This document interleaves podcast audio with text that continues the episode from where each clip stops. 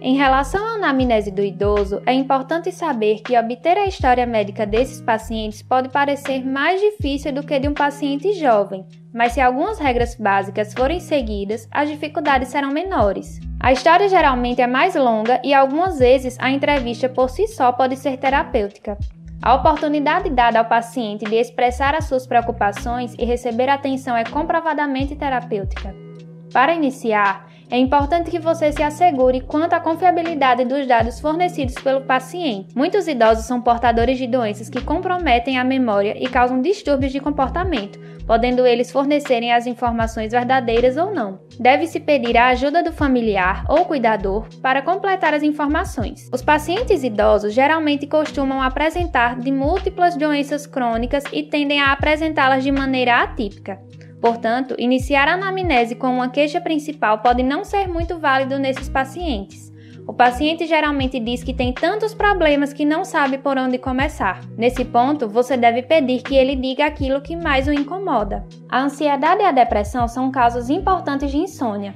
Não se deve esquecer de situações que levam ao despertar noturno, tais como dispneia, nictúria, dor, hipoglicemia e a síndrome da apneia do sono.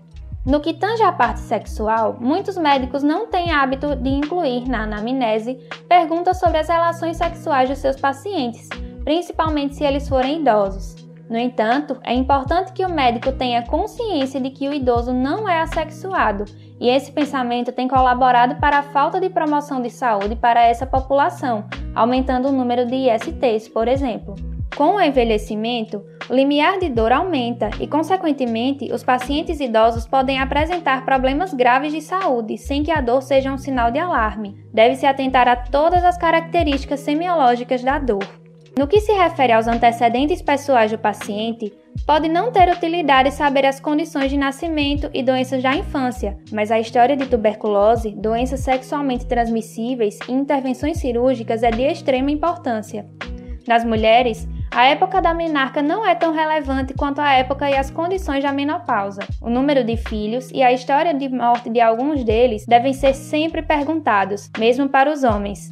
O luto pela perda de um filho pode ter grandes implicações no estado de saúde de um idoso.